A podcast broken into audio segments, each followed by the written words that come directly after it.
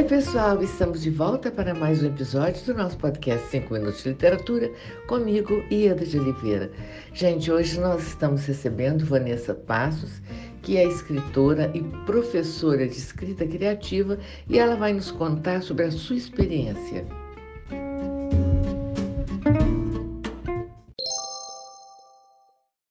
Olá, eu sou Vanessa Passos, escritora, professora de escrita criativa e para mim é uma honra o convite da Ieda de Oliveira para estar aqui no podcast 5 Minutos de Literatura. Eu vou falar sobre a importância de estudar sobre escrita. Um assunto até um tanto polêmico, porque eu percebo é, o quanto que a literatura e o ato de escrever ainda é romantizado. Em geral, as pessoas não questionam quando um ator ou uma atriz precisa fazer aulas de técnica vocal, de consciência corporal. Não questionam quando um pintor vai aprender técnicas de sombreamento ou de mistura de cores. Não questiona quando uma bailarina, eu que já fui bailarina por 10 anos, precisa fazer aulas e aulas para entender técnicas de giro, de piruetas, é, de alongamento mesmo. Mas quando se trata do escritor, em geral pensa-se que já se nasce escritor e é tão interessante porque, aqui parafraseando Simone de Beauvoir, é, eu acredito que ninguém nasce escritor, torna-se escritor ou escritora. E esse processo de tornar-se, ele começa com a leitura, né? Ele inicia com o processo da leitura, porque eu acredito de fato que o escritor é antes de tudo um leitor. E toda essa formação leitora, ela é fundamental para que cada um possa encontrar a sua forma de escrever, a sua maneira de escrever, o seu estilo de escrever. Eu trago aqui, por exemplo, Gabriel Garcia Marques, que foi um escritor incrível, é, muito recomendado, muito lido e que ministrava oficinas de roteiro. Né? No livro Como Contar um Conto, ele fala que uma pessoa só tem uma história de verdade quando ela consegue colocá-la em uma página. E o que é que isso significa? Significa ter consciência de que história quer contar, de quem são os personagens, de que enredo e que trama estão ali de fato. Ele que passava meses e meses para começar a escrever procurando a primeira frase.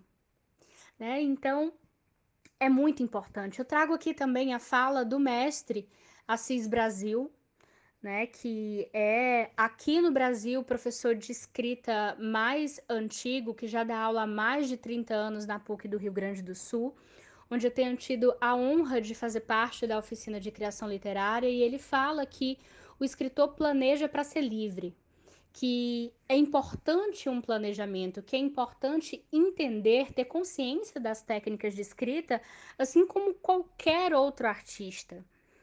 E trago o exemplo de muitos escritores e escritoras contemporâneas que participaram desse processo de, de formação de escritores e que hoje estão aí colocando seus textos no mundo. Nós temos o exemplo da Carol Ben-Simon, do Michel Laube, é, da Juliana Leite, da Aline Bey, é, da Natália Timmerman, então, de várias escritoras é, que passaram por esse processo, escritores também, é, como Daniel Galera e entre outros, né, que entenderam que é importante unir é, a intuição, unir a inspiração, unir aquilo de inconsciente no momento da escrita com o consciente, com o estudo sobre escrita, com o aprofundamento, é, com a técnica, porque algumas pessoas ainda tem um, um paradigma de que acham que as técnicas vão engessar a escrita. Mas na verdade, na verdade, a técnica ela vai permitir, ela vai dar a possibilidade de escolha. E uma pessoa só é livre se tem possibilidade de escolha. Se ela não tem consciência daquilo, ela não tem escolha, porque ela nem sabe, ela nem teve a chance de escolher. Então, esse é o meu recado de hoje e eu espero que vocês possam aí saber mais sobre o processo de estudar sobre escrita, de entender sobre criação literária. É realmente apaixonante.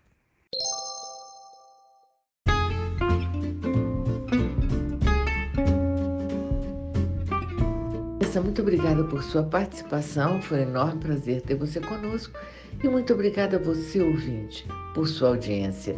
Aguardo vocês no próximo episódio do nosso podcast 5 Minutos de Literatura, onde estaremos sempre trazendo temas que possam enriquecer o seu olhar. Um grande abraço a todos e até lá!